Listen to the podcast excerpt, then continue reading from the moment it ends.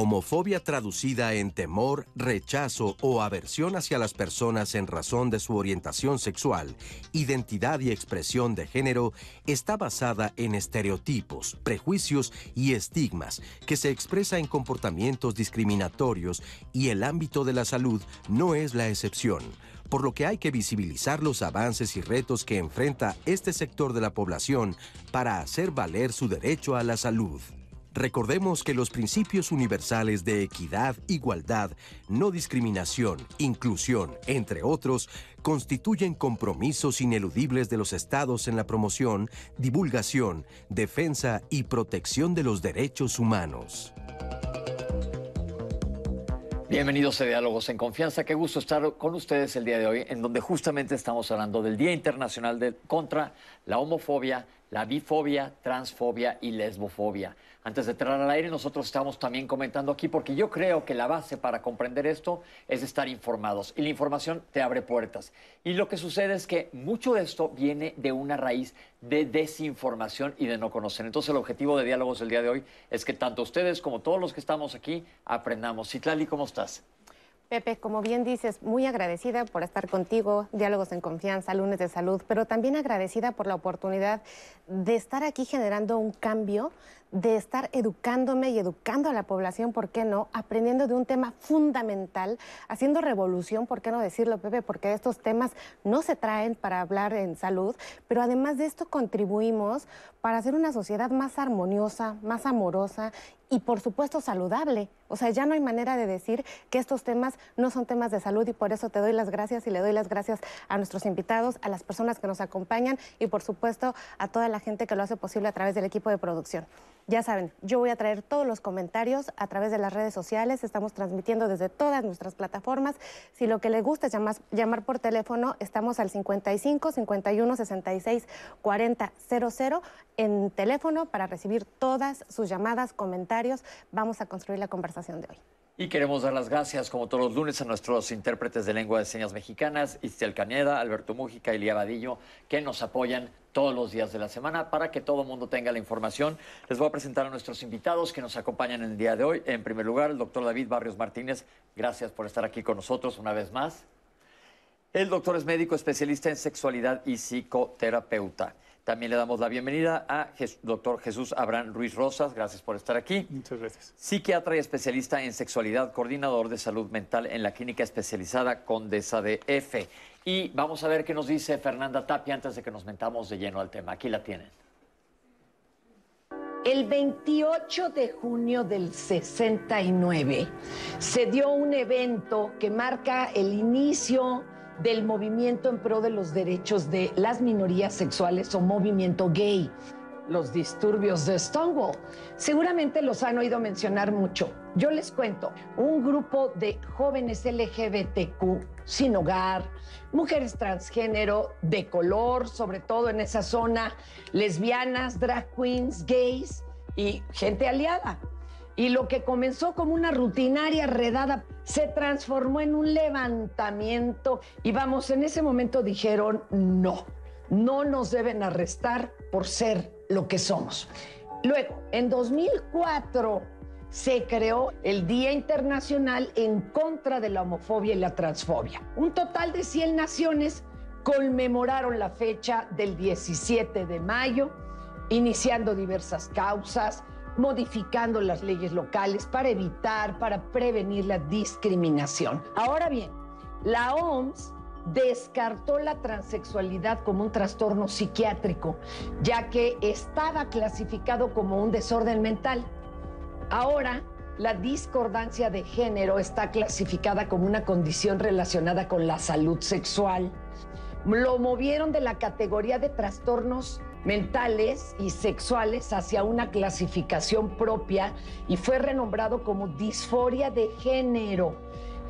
Sin embargo, los integrantes de esta población y muchos defensores de derechos humanos siguen considerando discriminatorio el hecho de que los documentos psiquiátricos vean esto como una disfunción o enfermedad aunque le cambien el nombre y le cambien la clasificación. Empecemos nosotros mismos a cambiar nuestra mentalidad y nuestras actitudes. Definitivamente arranqué el programa hablando de lo importante que es la información. Gracias por estar con nosotros. ¿Viene este rechazo de falta de información? ¿Por qué la información es clave? Es fundamental, Pepe, y tiene mucho que ver no solamente con la falta de información, sino también con los prejuicios. Justamente el día que se celebra hoy eh, marca un hito histórico, porque ese 17 de mayo del año 1990 eh, fue desclasificada las homosexualidades dentro de la lista de enfermedades por la Organización Mundial de la Salud. ¿Por qué digo que es un paso trascendente y que la información importa mucho? Porque se sacó de la patología y se incluyó en la agenda de los derechos humanos. Y esto es importante difundirlo, porque si bien es cierto que ha habido muchos avances en la adquisición y construcción de derechos para las personas homosexuales, lesbianas, transexuales, etcétera, también es cierto que hay muchas asignaturas pendientes. Si sabemos que se sigue patologizando, que se le sigue atribuyendo enfermedad, transformando un prejuicio ideológico en un diagnóstico clínico, y sabemos que esto pertenece más bien a la defensa de los derechos humanos, esta información es clave para construir un mundo más equitativo y más justo. Entonces, estamos hablando que esto desde el 90 estamos 30 años. O sea, primero que nada, aclaremos, no es enfermedad. Primero que para que lo sepa todo el mundo. no estamos hablando de ninguna enfermedad, sino de gente normal, común y corriente. Pero algunas personas pueden ser diferentes que otras, pero no hay enfermedad. No hay una patología mental, no hay una patología eh, orgánica tampoco a la que podemos adjudicar absolutamente nada de esto. Discriminación, prejuicios, ¿hay diferencia? ¿Cómo se asocian? Sí, claro. Digo, el prejuicio es la idea, es lo que se ha construido y se considera que forma parte de alguna persona o grupo y la discriminación ya es la acción o la consecuencia de rechazar, violentar, transgredir la libertad de la persona, el limitar el acceso a derechos, como ya bien decía el doctor David, esta posibilidad de que las personas puedan autodeterminarse. La información también es nombrar algo para darle posibilidad de que exista y entonces que las personas puedan autodeterminarse en cuanto a su diversidad sexual. Yo tengo una pregunta ahora para preparar el tema, nos pusimos a estudiar, a leer. Eh, antes de, estamos hablando de hace miles y miles y miles de años antes de la edad moderna, digamos, antes de Cristo, no había ningún escándalo. En las sociedades antiguas se, ve en la historia que era perfectamente aceptado todo. ¿Cuándo empezó a discriminarse? ¿Se empezaron a levantar las pestañas como en la Edad Media? ¿Qué pasó? Bueno, hay antecedentes, Pepe, que tienen que ver con que eh, en la tradición hebrea, particularmente lo que hoy conocemos como el Antiguo Testamento, se proscribían los comportamientos sexuales que no conducían a la procreación biológica, de tal suerte que la masturbación, las homosexualidades, la relación entre personas añosas, etcétera, etcétera, etcétera, no eran bien vistos, digámoslo así, en tanto que se eh, prohijaba, digamos, estimulaba el que hubiera reproducción biológica. Ahí podríamos tener un punto de partida. Ahora bien, como bien señalas, durante mucho tiempo eh, eh, el acto de amar, de vincularse afectiva y eróticamente con las personas, independientemente de cuál fuera lo que hoy conocemos como orientación sexual, no era algo mal visto. Más bien, la medicalización de los comportamientos sexuales que arranca muy probablemente a finales del siglo XVIII, pero que tiene sus momentos cumbres en el siglo XIX, empezó a clasificar diagnósticamente aquello que no era cabalmente comprendido, por un lado, de ahí la importancia de la información, pero también, más que derivado de conceptos científicos y humanistas, de prejuicios ideológicos y a veces religiosos de tal suerte que se pudo convertir, como dije hace un rato, un prejuicio o un montón de enormes prejuicios en diagnósticos clínicos. De tal manera que la historia de la despatologización y por ende de una mayor apertura a algo que se inscribe en los derechos humanos es recientísima. Históricamente estamos eh, en pañales, respecto a esto y por eso qué bueno que Diálogos toque este tema tan importante. Te remontas a la historia y dices este, romances famosísimos antes de que existiera todo esto. Aquiles y Patroclo, por ejemplo, un romanzazazo. Hay un libro que acaban de sacar interesante sobre eso que está muy bueno. Pero todo esto viene a modificarse por la historia en sí y a la hora de eh, tengo que escoger mis palabras con cuidado, de poner en cajas, de clasificar. Y entonces surge este rechazo. ¿Y qué pasa con la gente? ¿Qué pasa con las personas diferentes? pueden eh, tener una falta de lugares donde poder ser, donde poderse mostrar, donde poder hablar. Justo eh, actualizando ahora con la pandemia, muchas personas de la diversidad han perdido estos espacios seguros, estos lugares donde ir con la pareja, donde salir con los amigos, donde convivir, se han confinado a sus casas y en muchos lugares han encontrado violencias de parte de las personas de su familia. Entonces, el que una persona pueda nombrarse le da identidad al mismo tiempo que hace grupo con otras personas y encuentra espacios seguros y libres de violencia donde poder ser y convivir. Que eso ni siquiera debería de ser, porque por ejemplo acabo de ir ahora, les comentaba que acabo de ir a Nueva York y puede ir quien sea, a donde sea, todo es para todo mundo, ahí nadie juzga nada y todo el mundo vive en armonía más o menos, sin este tipo de prejuicios. La orientación sexual es algo que es importante, que me gustaría que ustedes le definieran al público, cómo se adquiere la orientación sexual y desde qué edad.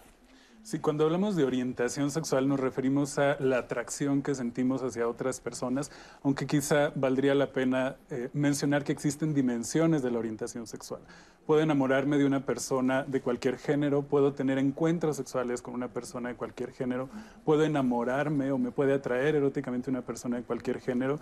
Y la orientación sexual, si bien se puede identificar desde etapas tempranas de la vida, muy probablemente es en la pubertad, a partir de los procesos biológicos y de, toda la influencia hormonal, que se define un poco más. Entonces estamos hablando de que hay un origen biológico también, fisiológico de la orientación sexual, pero por supuesto que el tener un espacio de apertura donde una persona pueda explorar su sexualidad da la posibilidad de que una persona que inicialmente se identificaba con una orientación sexual heterosexual, bisexual, homosexual, pansexual, eventualmente a partir de una serie de procesos de deconstrucción de su sexualidad y resignificación pueda encontrar una forma distinta de interactuar sexualmente a la previamente definida. Que esto es bien importante que sepamos, porque si bien dice el doctor en la pubertad, esto es cuando toma más sentido sexual, pero, pero se llama orientación sexual. Y esto se ve desde niños. En efecto, así es.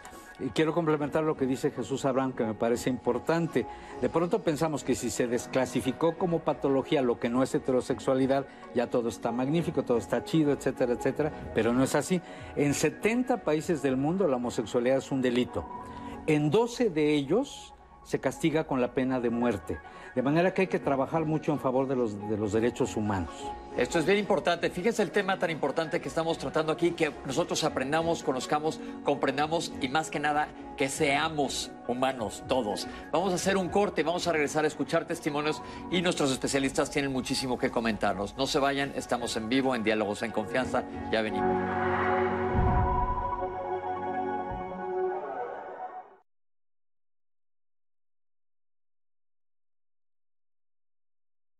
Juan Sebastián García Antúnez. Desapareció en el municipio de Chelpancingo de los Bravo Guerrero el 27 de febrero de 2011. Israel Rodríguez Domínguez. Desapareció en el municipio de Arcelia Guerrero el 27 de febrero de 2013.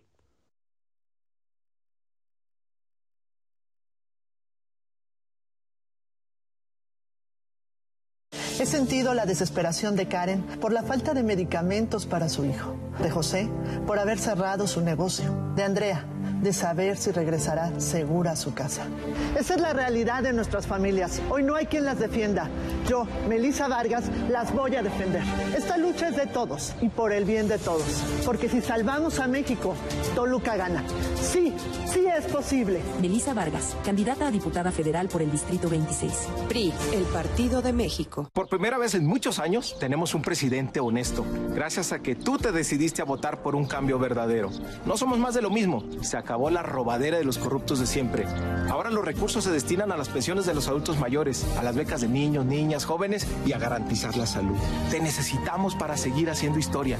Este 6 de junio, que nadie se quede en casa. Salgamos a votar con alegría porque la transformación va. Estamos al 100. Con ya sabes quién.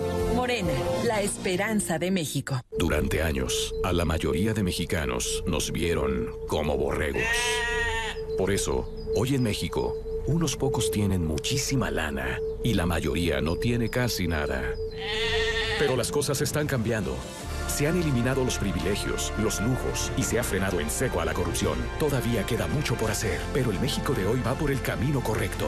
Y desde el PT seguiremos apoyando e impulsando la transformación que hemos iniciado por ti. El PT está de tu lado. Desde hace más de 27 meses nos levantamos todos los días desde antes de las 4 de la mañana para trabajar sin descanso por la seguridad de Catepec. Tu tranquilidad y la de tu familia siempre ha sido nuestra máxima prioridad. Por eso, la meta de mi gobierno será convertir a Catepec en el municipio mejor vigilado del país, con tecnología de punta, con miles de cámaras de seguridad, con más policías y mejor capacitados, pero sobre todo con un combate frontal contra la corrupción. En materia de seguridad se ha logrado mucho, pero viene lo mejor.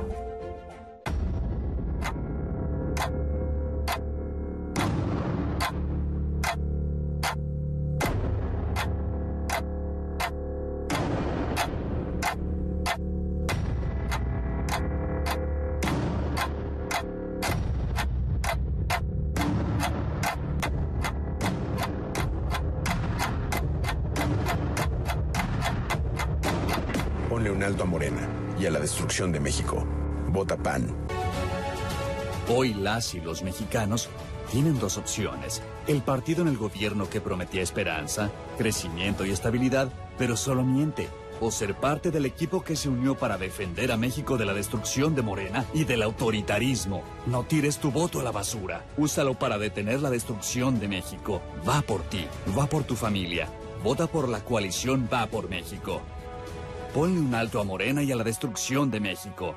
Vota PRD. Comienza de la mejor forma la mañana. Vamos a calentar un poquito, estiramos arriba. Toma un café para hablar de salud o entretenimiento. Vamos a saber que es un platillo equilibrado. Resuelve las dudas sobre tus derechos o sobre tecnología. Tienen derecho a un trato digno en todo procedimiento judicial. Termina bien tu día y empieza mejor esta nueva etapa. Desde aquí, para usted, un fuerte abrazo. Aprender a envejecer. Lunes a jueves, 11.30 horas. Domingo, 11 horas.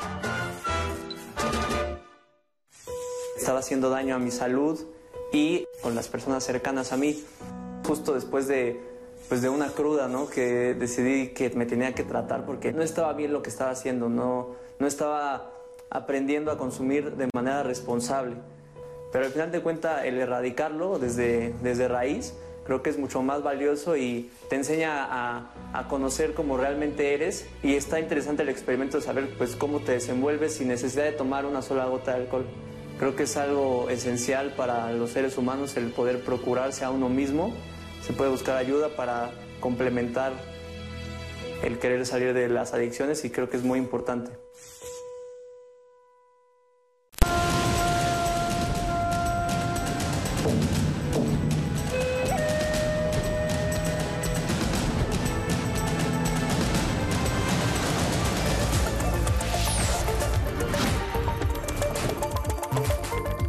Días, bienvenidos. Esto es Cada Hora en la Hora. Esta mañana desde Coahuila el presidente López Obrador aseguró que en su gobierno no hay nada de qué avergonzarse tras las denuncias presentadas por los partidos Acción Nacional y Movimiento Ciudadano ante la Organización de Estados Americanos por una presunta intromisión en el actual proceso electoral. Todos podemos denunciar, no hay eh, ninguna limitación, no hay censura, prohibido prohibir. Y si se quiere ir a la OEA, a la ONU, a cualquier organismo internacional, desde luego que todos podemos hacerlo, todos los ciudadanos. Y no tenemos nada en México que esconder, ni nada de qué avergonzarnos. El presidente puntualizó que se debe garantizar que las elecciones sean limpias y libres. En información del mundo, a tres semanas de la segunda vuelta de las elecciones presidenciales en Perú, el candidato izquierdista Pedro Castillo aventaja con 40% a la candidata derechista Keiko Fujimori con 33%. De acuerdo a un sondeo de la empresa Ipsos, Castillo podría ser el vencedor el domingo 6 de junio. En la cultura, en el marco del Día Internacional de los Museos, la Secretaría de Cultura y el Instituto Nacional de Antropología e Historia llevarán a cabo el tercer coloquio nacional Museos, Historia y Arte. La cita este lunes a las 5 de la tarde a través de la cuenta de Facebook del Museo Regional de Puebla. Todo en cada hora en la hora.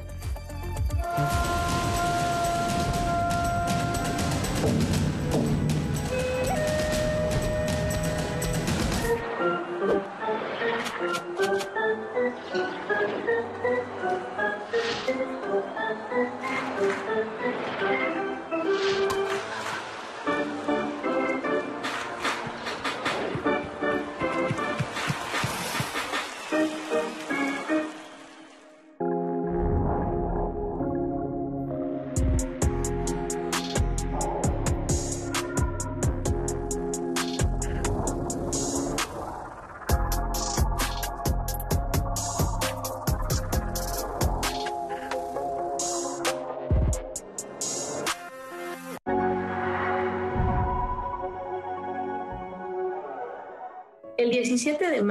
Es una conmemoración y llamado a la acción en contra de las formas de discriminación, exclusión y rechazo que vivimos las personas LGBT.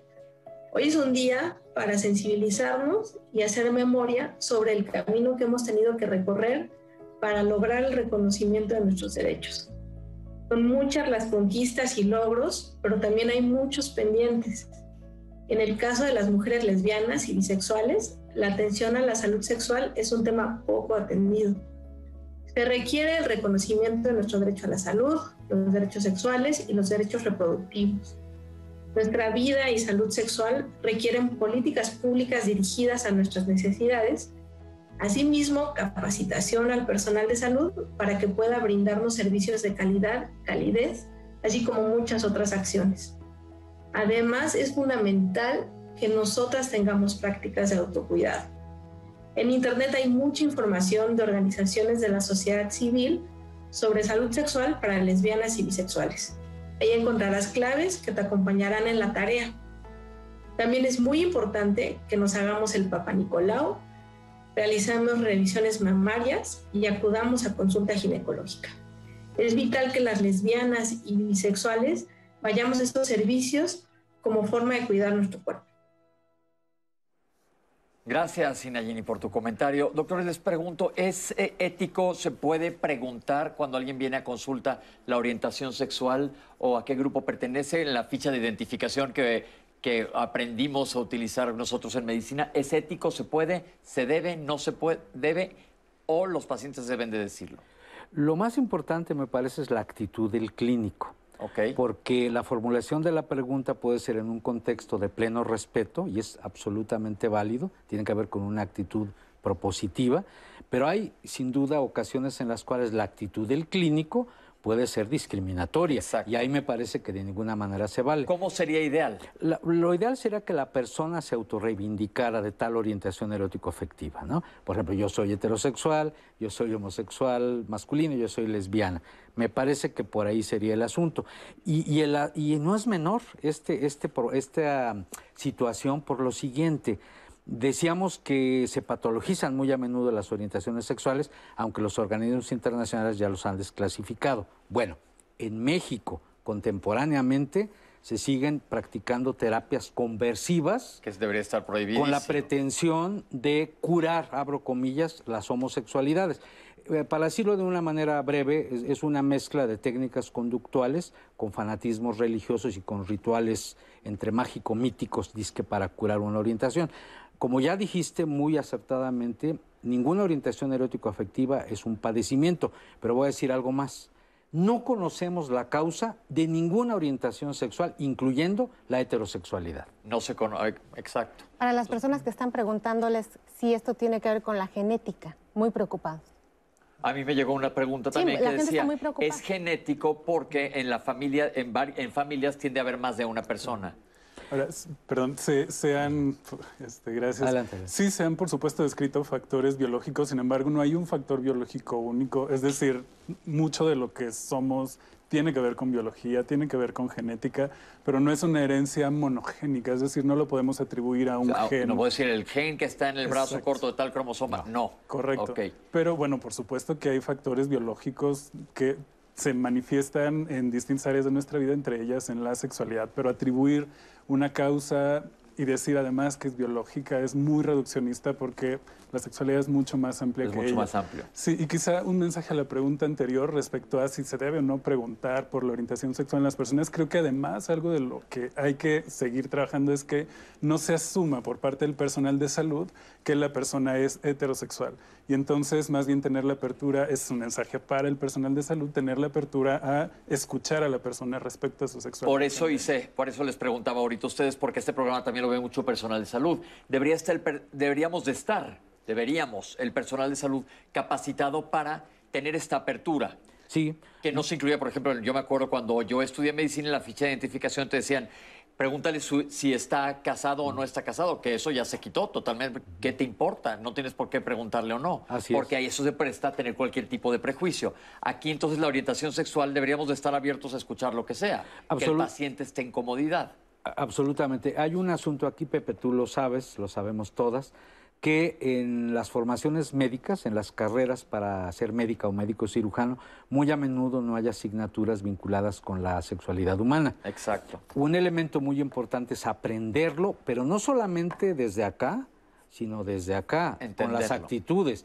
Si el personal médico está sensibilizado, justamente va a cambiar el modo de abordarlo.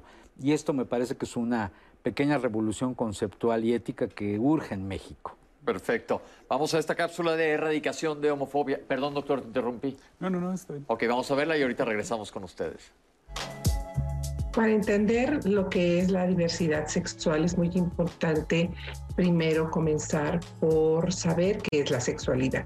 Y la sexualidad humana es un proceso complejo de construcción social que tiene bases psicológicas, biológicas y socioculturales y que incluye por lo menos cinco elementos a saber, el sexo, el género, la reproductividad, las relaciones afectivas y el erotismo. Cada uno de estos componentes está interactuando uno con otro para poder crear todo lo que nosotros somos, cómo vemos la vida, cómo nos sentimos, cómo la experimentamos. Y entonces, partiendo de ahí, pues nos podemos dar cuenta que todas las personas de todas las edades, de todas las culturas, somos absolutamente diversos que a lo largo de nuestra existencia vamos cambiando y vamos teniendo diferentes formas de manifestarnos y de expresarnos. Por lo tanto, hablar de diversidad sexual es hablar de una amplia gama de formas de manifestarnos de todos los seres humanos.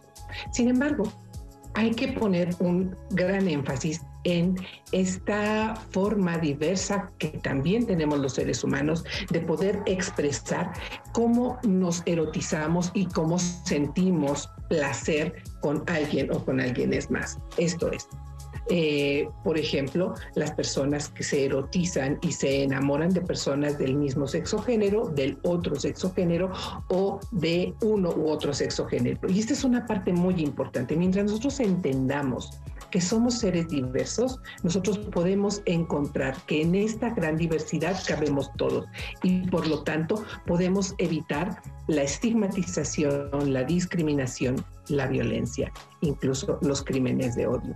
La pluralidad es una parte esencial de la convivencia. Mientras nosotros la entendamos, nosotros podemos ir creando relaciones de, de, buenos tratos con las personas con las que nos relacionamos y por supuesto relaciones de buenos tratos en la sociedad. Y, y de ahí estar respetando las políticas públicas donde todas y todos tenemos los mismos derechos. Importantísimo, por algo querías comentar. Sí, esto que comentó la doctora Antonieta García con su habitual elocuencia se me hace bien, bien importante por lo siguiente. Desde junio del año 2009 está incorporado al artículo tercero de la Constitución la obligatoriedad de la educación sexual, con ciertas características, científica, humanista, con equidad de género, sin prejuicios, sin fanatismos, dentro de la laicidad. Y esto es crucial para poder construir el caminito a una cultura de respeto a la diversidad sexual. Porque está muy padre que los organismos internacionales, incluyendo la Organización Mundial de la Salud, promulgue la no patologización de algunos comportamientos sexuales, de algunas orientaciones erótico-afectivas. Pero es muy importante incidir en la mentalidad y en las actitudes de la población. Mientras haya personas dentro del campo médico y fuera de él que sigan viendo a las homosexualidades o a las transexualidades o a los travestismos o a las manifestaciones de la diversidad sexual como patologías, el problema no se soluciona porque es fuente de discriminación, estigma, conculcación de derechos y en México recordemos que año con año se siguen cometiendo crímenes de odio por homofobia. De tal manera que esta revolución cultural humana, de amor, realmente, es urgente en México. Pues, debería ser entonces que en las escuelas, yo me acuerdo que, esa final de primaria que te enseñan, yo, en mi época era una flor y venía una abejita y luego el perrito y te explicaban lo que era la fecundación, básicamente. Eso es lo que recibíamos en los 70 de educación sexual. Que ahora se incluyera todo esto y se supiera, porque yo creo que en gente más joven hay mucho más apertura. ¿Cómo lo ven ustedes? Yo lo vería eh, de la siguiente manera. A mí me siguen llegando consultantes, en mi enfoque decimos consultantes y no pacientes, niñas y niños que son sujetos de bullying homofóbico y transfóbico. ¿Desde qué edad? Estamos desde la edad primaria. Primaria, ojo, eh, antes eh, de que ni haya ni sexualidad eh, siquiera. exacto, no la sexualidad como la concebimos en el mundo adulto, aunque sexualidad hay desde siempre. Entonces llegan niñas y niños hostilizados, molestados, agredidos, humilladas, humillados por causa de su probable orientación erótico-afectiva o preferencia de género. Esto lo subrayo porque, repito, si no hay un cambio actitudinal desde las etapas más formativas, en maestras y maestros, en el seno de la casa, mamá y papá, eh, los profesionales de la salud en general, me parece que no se va a construir ese camino hacia el respeto a la diversidad. Hoy por hoy, en el México del siglo XXI, en estos años, en estas épocas, el conmemorar el día de hoy no es un mero acto protocolario, sino me parece que es muy importante en aras de respetar simple y sencillamente el artículo primero de la Constitución, volviendo a nuestros documentos básicos, porque de pronto hay cosas que están muy padres en la letra, pero puede ser letra muerta. Y creo que esto nos involucra a todas y a todos. El día de hoy es para celebrar lo que va a ser el cambio actitudinal, el respeto a las diversidades. Me gustaría que me comentaran de la importancia del núcleo familiar, porque muchas veces el niño desde chiquito se expresa y los papás lo, lo reprimen o lo apoyan. ¿Qué hay del núcleo familiar y la importancia de algunos papás que nos estén viendo, que siempre los papás saben, este, de cómo manejar eh, la orientación de su hijo? Ya, digo, totalmente importante de entrada nombrando que existen distintos tipos de familias, ¿no? incluyendo las familias monoparentales, papá, papá, mamá, mamá, donde desde este referente de la relación entre los padres es que ya se comienza a enseñar, a educar, a veces de maneras no verbales, abrir la posibilidad al diálogo en la familia, que el día de hoy se esté hablando de esto, que estén escuchando en casa y que esto quizá abra la posibilidad a hablar y otra vez no asumir, es decir,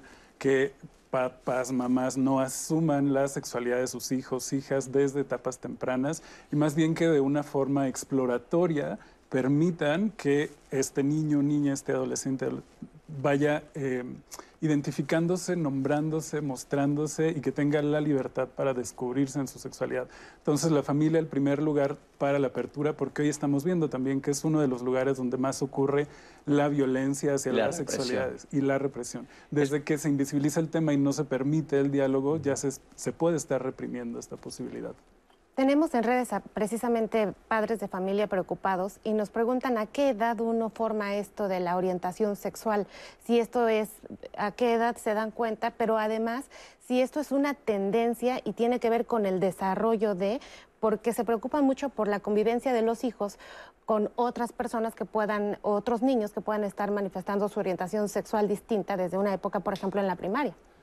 Bueno, yo eh, transmitiría esta pregunta al público que nos hace el favor de atender, que se acuerde en qué etapa de su desarrollo le empezó a resultar atractiva alguna persona, una niña, un niño o ambos. Yo voy a dar mi testimonio. Yo me acuerdo que estaba en kinder cuando me encantaba una compañerita de la cual me enamoré y empecé a tener ya en la primaria un par de noviazgos. Me encantaban las niñas. Si apelamos a nuestra memoria podemos saber desde cuándo se dan los vínculos de atracción. Ahora bien, ahora bien, recordemos una cosa importante. Hay, hay bases neurobiológicas y no descarto que genéticas en nuestras orientaciones sexuales. Es bastante factible. Pero una cosa es tener atracción, desarrollarla desde etapas muy tempranas, y otra cosa muy diferente es desarrollar la plenitud. ¿Por qué? Porque en muchos lugares como en México, las culturas, nuestras culturas son heterofílicas y homofóbicas, de tal manera que el caminito que hay que recorrer lo marca la heteronormatividad. En otras palabras, muchos chicos gays, muchas chicas lesbianas viven una pretendida, abro comillotas, heterosexualidad, porque lo primero que tienen que darse cuenta es que no son heterosexuales. De tal manera que todo, todo se construye para el desarrollo de la heterosexualidad importantísimo, mucha gente se encierra en el closet no por engañar a nadie, sino para supervivir, para sobrevivir emocionalmente. Y es algo que hay que tomar mucho en cuenta. La orientación erótico-afectiva, según distintos estudios, nuestras orientaciones sexuales están perfectamente establecidas en las primeras infancias. Pero nuestro código de comportamiento adulto pues todavía falta mucho para que se desarrolle y como bien se ha dicho, a veces es en las pubertades y en la adolescencia cuando ya lo desplegamos. Eh, pensemos, por ejemplo, que estamos al final de la primaria o a principios de la secu. Es cuando entonces empiezan los noviazgos, los cortejos, las erotizaciones, etcétera, etcétera. Pero desde muy chiquitas, desde muy chiquitos desarrollamos un núcleo de nuestra orientación sexual que ya en el mundo juvenil y adulto se va a desarrollar.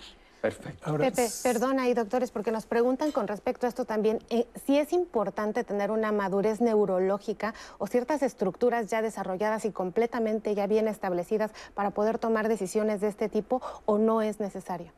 El desarrollo y la madurez neurobiológica va transcurriendo en el curso del tiempo y termina después de los 20 años. Entonces, si nos quedamos como con ese referente de madurez neurobiológica, estaríamos retrasando mucho la posibilidad del reconocimiento de las identidades sexuales y de género de las personas. Quizá abonando a esta idea de la orientación sexual, hablar de las infancias trans, porque hoy sabemos que un niño o una niña desde etapa preescolar ya logra identificar los géneros, ya sabe quiénes son los niños, quiénes son las niñas, quiénes son los hombres, quiénes son las mujeres y la persistencia del género en el tiempo. Es decir, ya sabe que una niña puede llegar a ser mujer y que un niño puede llegar a ser hombre. Y desde ese momento un niño y una niña ya se puede identificar o no con el género. Sin embargo, existe un momento muy particular del desarrollo fisiológico que es la pubertad, porque cuando comienzan los cambios físicos, el desarrollo de caracteres sexuales secundarios, es decir, cambia la voz, aparece vello corporal, crecimiento mamario, etcétera, en ese momento el malestar con el cuerpo puede ser lo que lleve a este chico o chica a hablar de su identidad de género y hablar del malestar previamente percibido.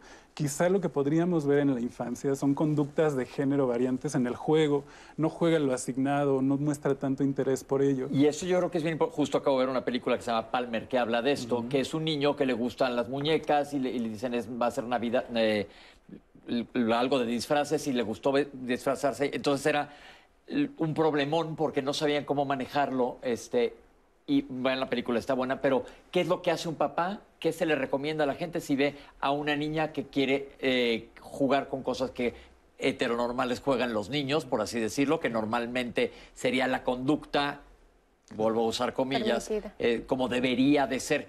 ¿Cómo apoyan a un niño? Yo diría que apertura y no rechazo. Apertura, y no rechazo. No represión. No represión. Permitir el juego cualquier juego, ¿no? Los juegos les hemos asignado un género, sin embargo no lo tienen.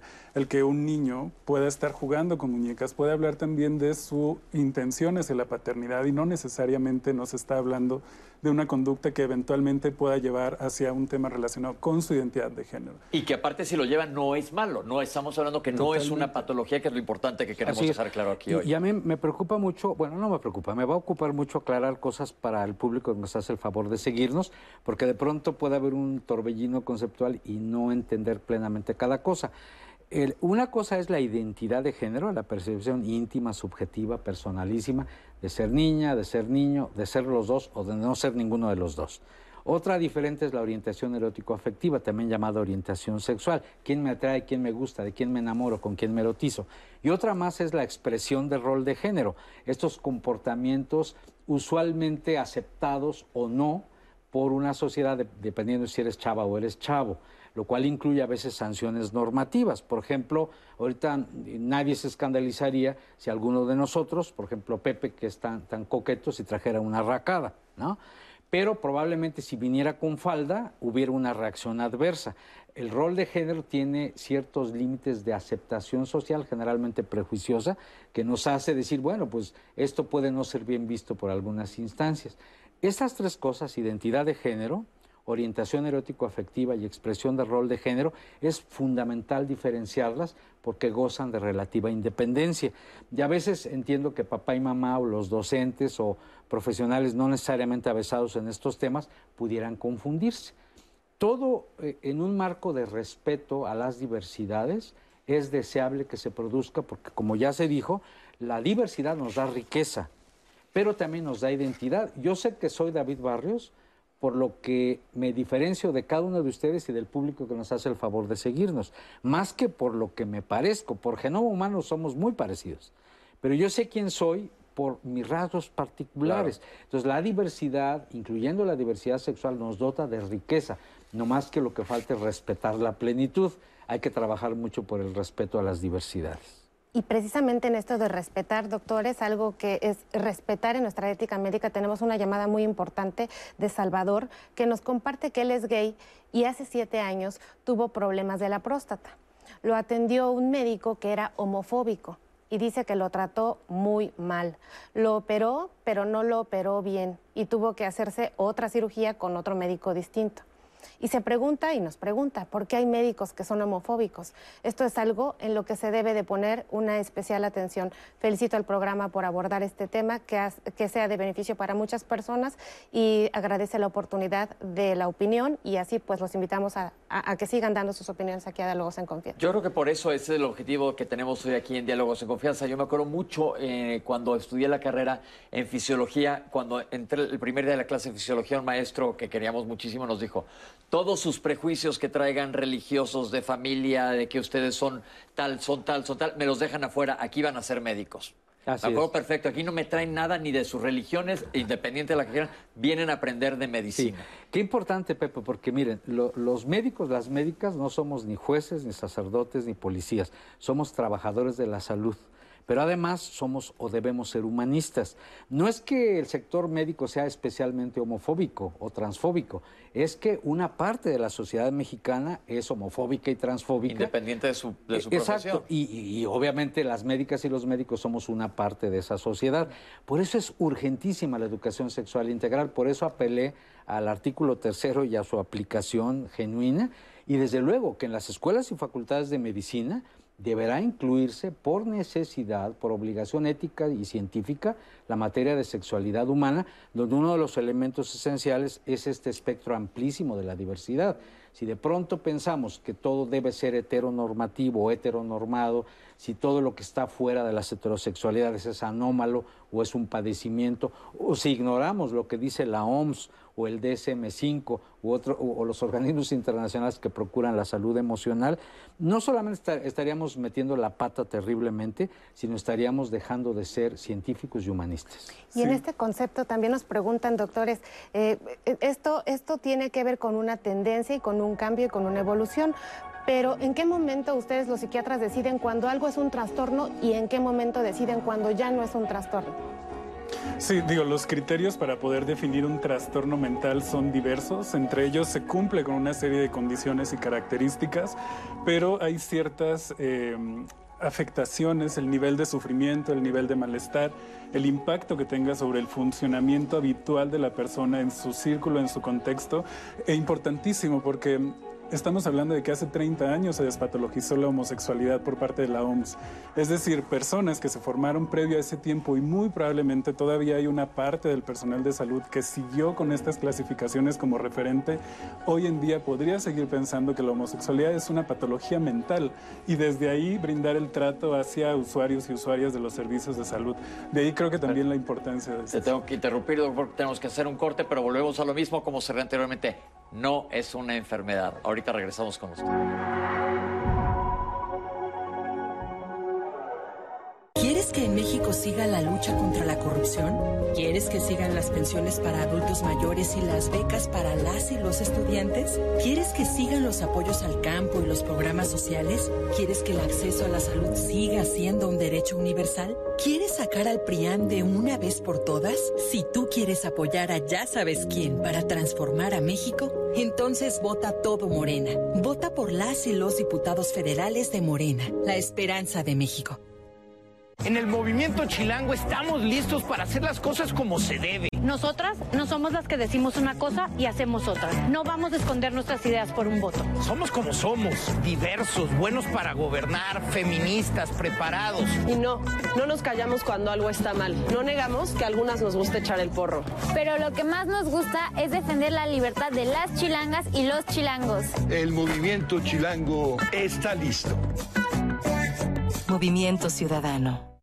En el PRI queremos que México crezca, que las mujeres vivan seguras, que los jóvenes sigan estudiando, que las y los mexicanos tengan salud, medicamentos y estabilidad. En el PRI trabajamos por las mujeres, por los jóvenes, por los estudiantes, por los adultos mayores, por las familias de México. PRI, el Partido de México. En Morena seguimos haciendo historia y estamos listos para seguir luchando por un país más justo e igualitario. Nos mueve la fuerza, el entusiasmo y las causas de la gente para demostrar de nuevo que el pueblo es el que manda y juntos consolidar la cuarta transformación. Este movimiento le pertenece a millones de corazones unidos en un mismo sentimiento, el compromiso de transformar a México. Juntos vamos a defender la esperanza. Morena. Mientras México colapsa, los oportunistas y corruptos de Morena solo quieren mantener el poder. No entiende la importancia de apoyar a los estudiantes. No quiere impulsar a los deportistas que nos representan con esfuerzo. Para ellos, la investigación y la ciencia es una pérdida de tiempo. Y proteger el arte no les interesa. No permitas que sigan colapsándolo todo. Morena es una desgracia para México. Vota PRI. Por primera vez en muchos años tenemos un presidente honesto, gracias a que tú te decidiste a votar por un cambio verdadero. No somos más de lo mismo, se acabó la robadera de los corruptos de siempre. Ahora los recursos se destinan a las pensiones de los adultos mayores, a las becas de niños, niñas, jóvenes y a garantizar la salud. Te necesitamos para seguir haciendo historia. Este 6 de junio, que nadie se quede en casa. Salgamos a votar con alegría porque la transformación va. Estamos al 100, con ya sabes quién. Morena, la esperanza de México.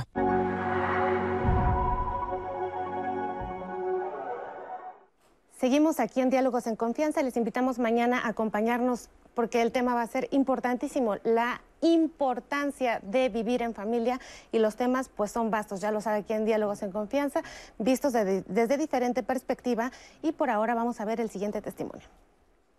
¿Cómo cuido mi salud sexual?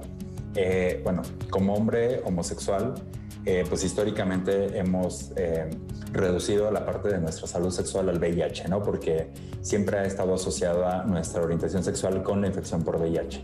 Eh, sin embargo, la salud sexual no solamente es atender el VIH, sino también eh, voltear a ver otras infecciones de transmisión sexual que podemos justamente eh, adquirir pues, a través de prácticas sexuales sin protección o prácticas sexuales de riesgo. ¿no? Entonces creo que como primer punto, esa es una de las cosas que a mí me ha servido eh, para cuidar mi salud sexual. Pero también el acercarme a instituciones, organizaciones eh, de la sociedad civil ha sido de mucha ayuda. Este tipo de espacios muchas de las veces ofrecen servicios donde no vamos a ser juzgados ni discriminados, donde esos servicios que nos presten van a estar basados en las necesidades que como individuos tenemos. Entonces, eh, el, el hacer uso de los servicios de salud cuando tenemos algún tipo de seguridad social, yo creo que eso también forma parte del cuidado de nuestra salud sexual. El ejercer nuestros derechos, el ejercicio de, de ciudadanía al solicitar estos servicios de salud, también va a tener un impacto en el cuidado de mi salud eh, sexual y el de las personas con las que me, me relaciono. Y eh, pues finalmente creo que parte de, de, este, de esta atención también eh, es la parte de la salud mental, ¿no? El acercarnos a algún tipo de servicio de salud mental creo que puede en muchos sentidos contribuir a poder eh, ejercer mi sexualidad. Yo creo que esos son elementos de gran ayuda para el ejercicio de nuestra sexualidad. Muchas gracias por tu comentario. En efecto, tiene mucha razón. Este jueves se va a hablar aquí en diálogo sobre HIV y se va a hablar sobre los avances que se ha hecho en la vacuna en nuestro país, que esto es importante que se sepa.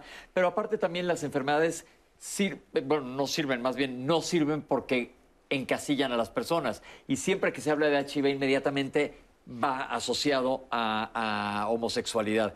Cuando eh, yo me acuerdo en la época de los 80 y el HIV empezó a subir y de repente toda la, la, población heterosexual quedó desprotegida por falta de información y creían que eran inmunes. Entonces esto es, por eso es importante que mientras más información, mejor para todos. En ese entonces se hablaba de grupos de riesgo en vez de prácticas riesgosas, que es el concepto contemporáneo. Y a este propósito, Pepe, me gustaría comentar brevemente que eh, las médicas y los médicos no negamos la patología, cuando hay causas que la sustenten. Eh, una sustancia tóxica, un desequilibrio hormonal, un microbio que nos hace estragos, ahí se justifica plenamente, plenamente el diagnóstico clínico y por ende la, la curación.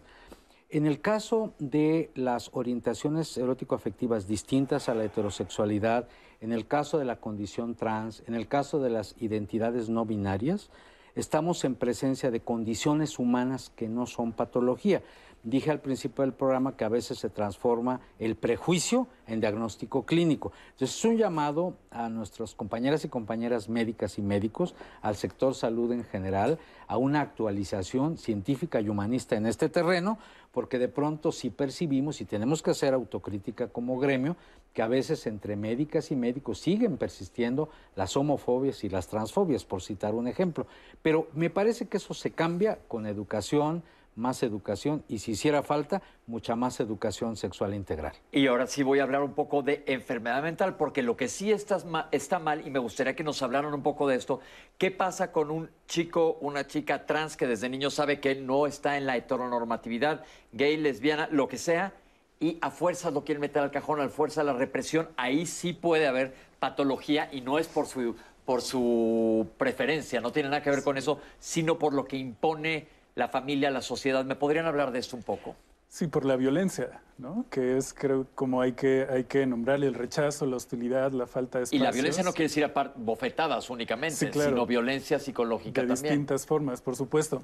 Digo, mi, mi, tarea quizá acá un poco en el programa, como afinando de qué habla un psiquiatra cuando habla de diversidad sexual, es que por un lado, hoy ya se despatologizó, creo que hay que seguir siendo enfáticos en ello, la diversidad sexual. Despatologizó quiere decir que no es enfermedad. Exacto, hoy no representa una patología mental. Sin embargo, la violencia y el rechazo, el estrés que genera, lleva una serie de condiciones que sí aumentan el riesgo de desarrollar patología mental, por ejemplo, depresión, por ejemplo, ansiedad, riesgo suicidio, suicida, consumo problemático de sustancias y eventualmente este tipo de condiciones de salud mental puede llevar a ciertas prácticas de riesgo. Por ejemplo, una persona deprimida que disminuye sus estrategias de autocuidado, que tiene un encuentro sexual y entre la depresión y poco autocuidado más otros factores entre pobreza y demás, puede no llegar a usar un preservativo y entonces adquiere una infección de transmisión sexual. Ojo, esto en cualquier población que sea expuesta a discriminación, marginación, violencia puede llegar a ocurrir, pero en el caso de la población de la diversidad sexual ocurre con mucha frecuencia por cuánta violencia se ejerce. Y yo complemento nada más, yo sé que hay médicas y médicos, colegas nuestros, que siguen las emisiones de los lunes de Diálogos en Confianza. La Asociación Pediátrica Americana en su revista, en su journal, ha publicado distintos artículos donde documenta esto que, nos dice nuestro compañero. Es decir, se sabe que cuando hay amor, cobertura emocional, solidaridad de la familia, chicas y chicas trans, lesbianas, gays, tienen una vida muy promisoria. Al revés, cuando no hay el apoyo del núcleo familiar, puede haber depresión, eh, autoagresiones, intentos de suicidio y en ciertas ocasiones procesos que ya rayan en cuestiones de, psicotización. Eh, eh, médicas y médicos documenten la información, acérquense a las revistas científicas de nuestro gremio. la, revista de la Asociación Pediátrica Americana es sensacional porque además es una asociación que se actualiza continuamente. ¿Qué hay de la culpa por no estar en el carril de la de la mayoría. Qué, importante, Pepe. Mira, hay cuatro jinetes perversos del apocalipsis. Culpa, vergüenza, miedo e inadecuación. Culpa, vergüenza, miedo e inadecuación. Cuando somos víctimas de las fobias sociales, por ejemplo, eh, la falta de respeto a nuestras diversidades, a la de cada una de nosotras y nosotros, esto hace presa de la salud emocional de la gente. Imagínense lo que es sentirse permanentemente culpable porque no quedó bien ni con Dios ni con mis papás por ser una chica lesbiana o un hombre gay o alguien que no tiene una autopercepción de un género establecido, por ejemplo. Y desde luego el miedo de ser rechazado, la, vergüenza de mostrarme públicamente como lo que soy, es algo verdaderamente indecible. Y lamentablemente todavía, mientras no haya esta eh, cultura de respeto a la diversidad sexual, seguimos enfrentando esto los profesionales de la salud, particularmente en las áreas de la atención emocional. Yo creo que la educación sexual integral, la difusión de estos temas, como lo hace habitualmente Diálogos, por eso qué bueno que se ha hecho este programa, Pepe, y sobre todo el que cada persona que nos observe y nos escuche eh, eh, reflexione, valore, piense, cree su propia pequeña revolución interior, sobre todo emocional, actitudinal, le puede llevar a, lo voy a decir así sin demagogia, a cambiar el mundo. No tendríamos por qué estar padeciendo estas cosas. Llega un comentario que se hace interesante comentar lo que dice la gente homofóbica. Hay que decirles que lo que les choca les checa. ¿Qué tanto hay de realidad en esto que traen algo adentro que les está haciendo ruido? A, veces sí, porque hay una, una homofobia internalizada. No quiero generalizarlo, pero hay personas homofóbicas que han introyectado la noción de que está mal ser gay y de, eh, le lanzan de nuestros interiores a su propia orientación. Existe, por supuesto, existe la homofobia internalizada. Ok, que esto es importante. Y que parte de lo que te choca también, por supuesto, puede ser todo lo aprendido, ¿no? Porque si has escuchado de distintas maneras, desde medios de comunicación, en la familia, en la escuela, que esto está mal, que es una enfermedad, que es un pecado, lo que sea, entonces te va a chocar porque no empata con tu sistema de creencias. Y de ahí coincido con esta revolución interna. Eh, hay lugares a donde cualquier persona que nos esté viendo que se sienta rechazada por su familia, por su escuela, por la sociedad, se puede acercar. ¿Qué es lo que le podemos recomendar a cualquier persona que tenga otro tipo de orientación? Sabemos que hay muchas letras ahora y cada vez hay más que no nos debería de importar porque ni siquiera deberíamos de, de que sea cada quien haga lo que le dé la gana, ¿no? Sin afectar a nadie más. ¿A dónde se pueden acercar? Yo recomendaría que se acercaran a la página de la FEMES, la Federación Mexicana de Educación Sexual y Sexología, que tiene más de 50 organizaciones éticas, profesionales, humanistas, científicas, y en cualquiera de ellas pueden ser perfectamente orientados. Además, hay asociaciones de padres y madres de chicas y chicos trans, hay asociaciones de padres y madres que apoyan el proceso de salida del closet y vivencia plena de chicos gays y, chicas lesbianas. Y en términos generales, creo que los profesionales de la salud sexual en México son de muy buena actitud y de muy buena capacidad. Entonces, acuérdense, FEMES, y ahí entran a todas las organizaciones importantes del país. Lo vamos a poner en nuestras redes porque esto no solo es para personas que se identifiquen, sino padres que quieran saber, gente que, quiera aprender. Mientras más sepamos, mejor. Y se nos fue el tiempo del programa, Citlali se fue volando. Pepe. Se quedaron muchas preguntas muchas Preguntas. Este, seguramente nosotros eventualmente en diálogo retomaremos esto. Quiero, ¿tiene, algo rapidísimo que así nos quedan unos segundos? ¿Algo que le quiero decir Yo digo en, una frase que la información nunca ha hecho daño. Lo que hace daño es la ausencia de información. Perfecto, ¿no? Y hablarlo, por supuesto, en familia, en escuela, con amigos, hablar y seguir hablando del tema va a dar posibilidad al cambio.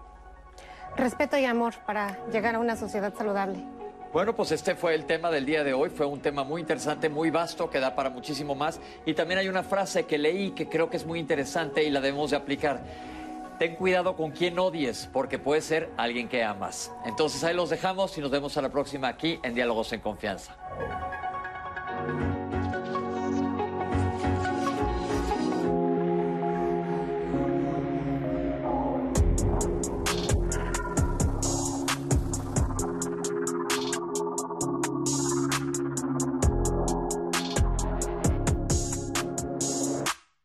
Si te toca recibir la vacuna contra la COVID-19, toma en cuenta estas recomendaciones. Antes de ir al centro de vacunación, desayuna y toma tus medicamentos. No llegues con mucha anticipación. Hidrátate bien con agua natural, sobre todo en zonas cálidas. Si tienes dudas, visita mivacuna.salud.gov.mx. Recuerda, la vacuna es segura, universal y gratuita. Te protege y protege a quienes queremos. Cuidémonos entre todos. Vacúnate y no bajes la guardia. Secretaría de Salud. El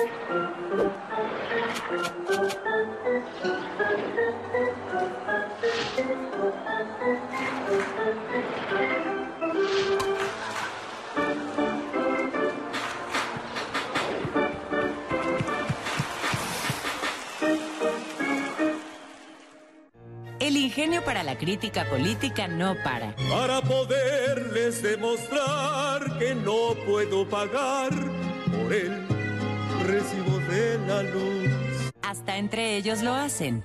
Tú te las das de fifí, pero eres un guanabí. A veces también se ponen serios, pero no les dura mucho. Pásale, güerito, pásale. Esta 10 varitos, 10 varitos, la vacuna. Menos ahora con la chamuca. Chamuco TV, jueves, 20 horas. Yo crié en México el primer tratamiento para ludópatas. Perdí muchísimas cosas. Llegó un momento en que sí estuve a, punto de, del pensamiento suicida. ¿Sabes qué? Me voy a suicidar, debo mucho dinero y naturalmente la familia, oye, pues no, vendemos el coche, hipotecamos la casa. Y entonces lo único que están haciendo es apoyarlo para que sigan lo mismo. Algo de lo que es muy importante es la aceptación. Existen mecanismos de defensa de que yo en el momento que quiera lo dejo, ¿no? Lo cual no es nada fácil. Primero empieza uno a jugar porque quiere ganar dinero. Ya que perdió, quiere uno recuperarse. Y llega un momento en que ya nada más quiere uno tener dinero para seguir jugando. Muchas veces tenemos que dejar que el paciente o el ludópata enfrente su vida pero sí es importante el reconocimiento y que uno pues busque una ayuda profesional. Como familiares debemos de aprender a poner límites. Clasificación A. Contenido apto para todo público.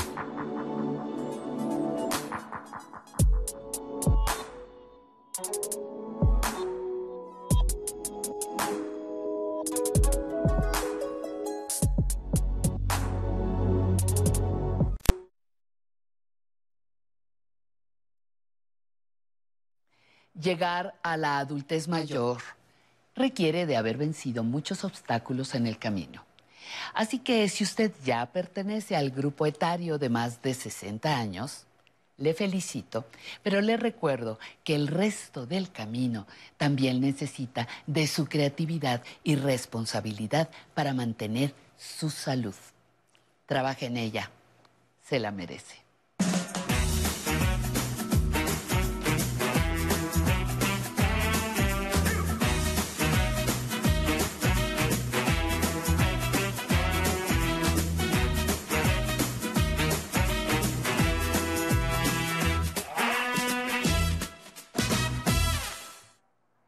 Ya lo dijo Patti, nos merecemos la salud. Bienvenidas todas las personas que nos acompañan este lunes en Mejorando mi Salud de Aprender a Envejecer a través de la señal del 11. Gracias, como siempre, muchas gracias por asistir a este compromiso compartido de ser, ser, ser seres humanos plenos, saludables y conscientes.